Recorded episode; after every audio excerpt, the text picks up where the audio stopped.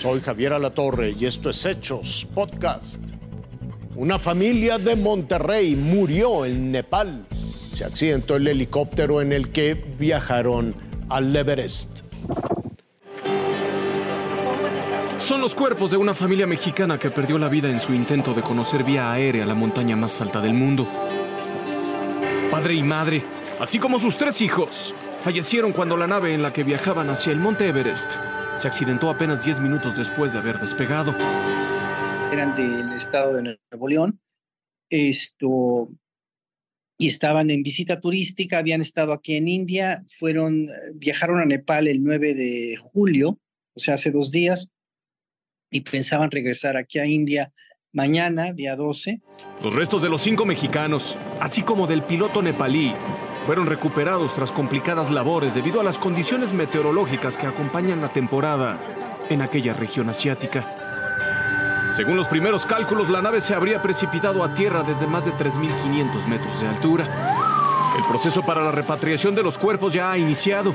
En él comparten responsabilidades autoridades nepalíes, indias y mexicanas. Pues todos los, los, los trámites subsiguientes hemos estado muy, cercano, muy cercanos con las autoridades de Nepal para ver qué es lo que se está llevando a cabo. También hemos estado en contacto ya con los familiares de, los fallecidos, de los mexicanos, aquí en, eh, allá en México. Este, pues un poco para saber también cuál es su voluntad con relación a los restos. Por ahora no está claro si ya existe una investigación relacionada con el accidente. Lo que sí se sabe es que la compañía encargada del viaje es la más famosa en Nepal y que las experiencias como la contratada por la familia mexicana son de las más populares. Por otro lado está el punto de que la temporada turística y de escalada terminó en el Monte Everest desde mayo pasado. Y justo ahora los vuelos no son recomendados por la cantidad de tormentas que azotan la región, por la mala visibilidad y las condiciones meteorológicas completamente impredecibles. Raciel Cruz Salazar, Fuerza Informativa Azteca. Basura proveniente de todo el mundo invade la reserva de Xiancan en Quintana Roo. Desde hace 106 años México cuida sus áreas naturales protegidas.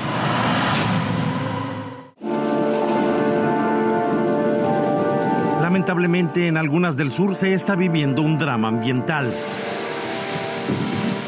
Es una basura que no es nuestra, nos llega de fuera.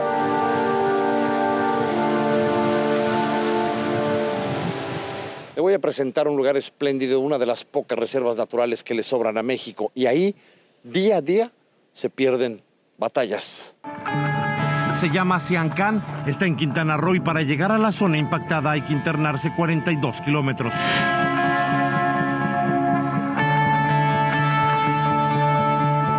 Hay muchísimo plástico, encendedores, cepillos de dientes, tubos, nos hemos encontrado tubos de laboratorios de sangre, jeringas.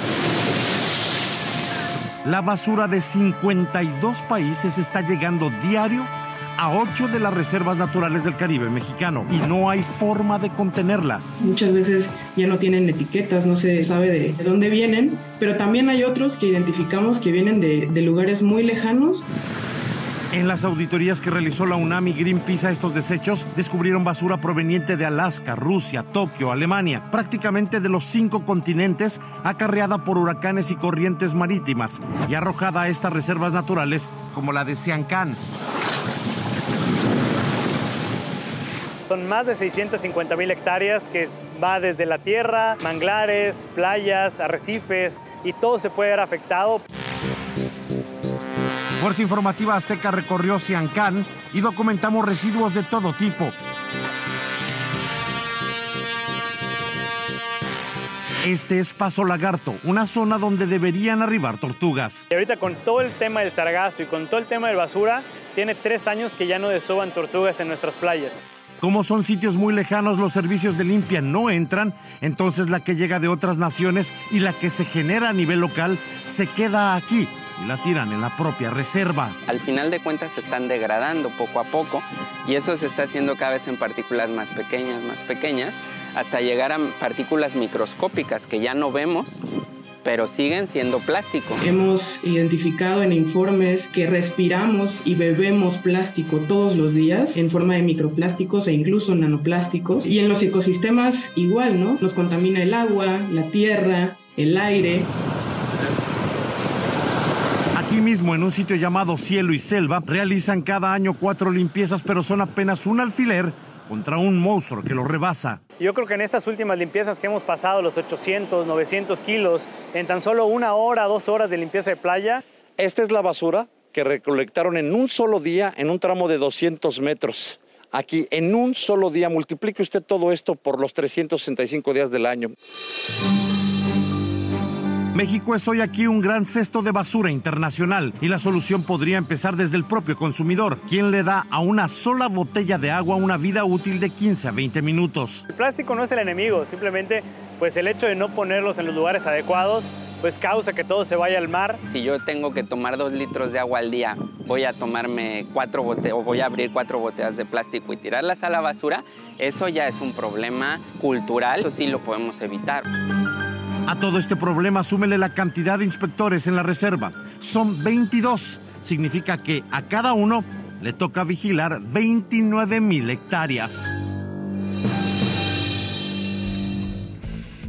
Hasta aquí la noticia, lo invitamos a seguir pendiente de los hechos.